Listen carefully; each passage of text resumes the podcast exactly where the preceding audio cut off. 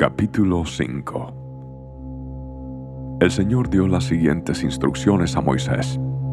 Ordena al pueblo de Israel que saque del campamento a toda persona que tenga una enfermedad de la piel o un flujo o a quien haya quedado ceremonialmente impuro por tocar un cadáver.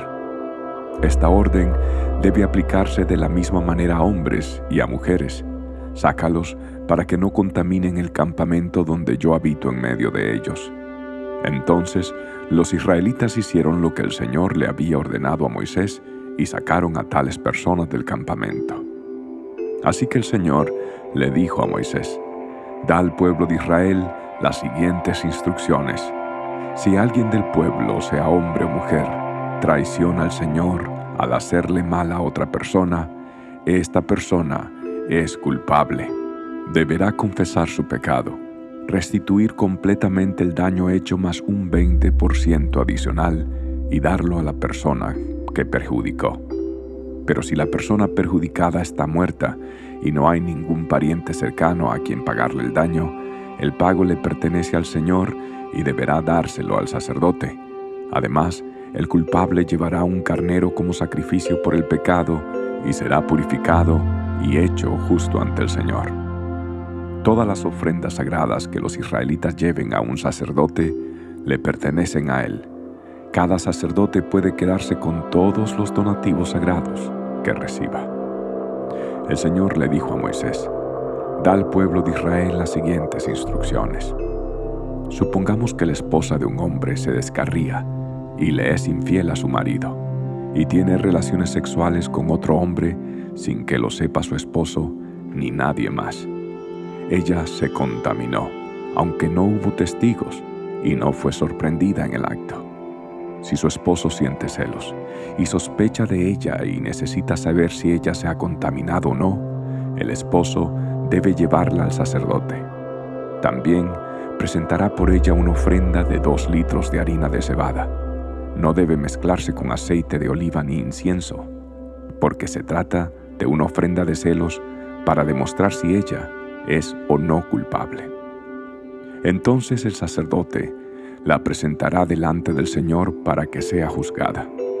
Pondrá un poco de agua santa en un recipiente de barro y mezclará polvo que tomó del piso del tabernáculo. Una vez que el sacerdote haya presentado a la mujer delante del Señor, le desatará el cabello y colocará en las manos de ella la ofrenda de prueba, es decir, la ofrenda de celos para discernir si las sospechas de su esposo son justificadas. El sacerdote se pondrá frente a ella y sostendrá el recipiente de agua amarga que trae una maldición para quienes son culpables. Enseguida, el sacerdote pondrá a la mujer bajo juramento y le dirá, si ningún otro hombre ha tenido relaciones sexuales contigo y no te has descarriado ni te has contaminado mientras has estado bajo la autoridad de tu esposo, que seas inmune a los efectos de esta agua amarga que trae la maldición. Pero si te has descarriado siendo infiel a tu marido y te has contaminado teniendo relaciones con otro hombre, en este momento el sacerdote pondrá a la mujer bajo juramento al decir, que el pueblo sepa que la maldición del Señor cayó sobre ti cuando Él te haga estéril al causar que tu útero se encoja y tu abdomen se hinche. Ahora, que esta agua que trae la maldición entre en tu cuerpo y cause que tu abdomen se hinche y tu útero se encoja. A la mujer se le exigirá decir, sí, que así sea.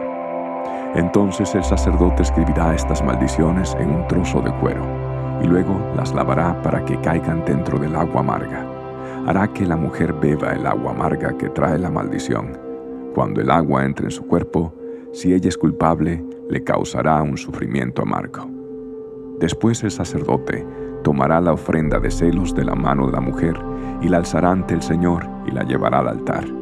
Tomará un puñado de harina como porción simbólica, la quemará en el altar y le exigirá a la mujer que beba el agua. Si ella se ha contaminado siendo infiel a su marido, el agua que trae la maldición le producirá un sufrimiento amargo.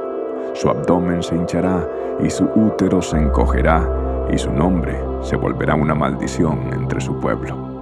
Pero si ella no se ha contaminado y es pura, entonces saldrá ilesa y todavía podrá tener hijos. Esta es la ley ritual para lidiar con los celos.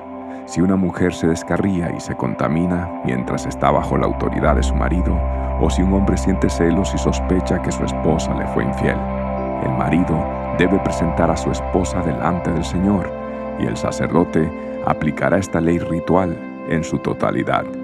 El marido será inocente de toda culpa en este caso, pero su esposa será responsable por su propio pecado.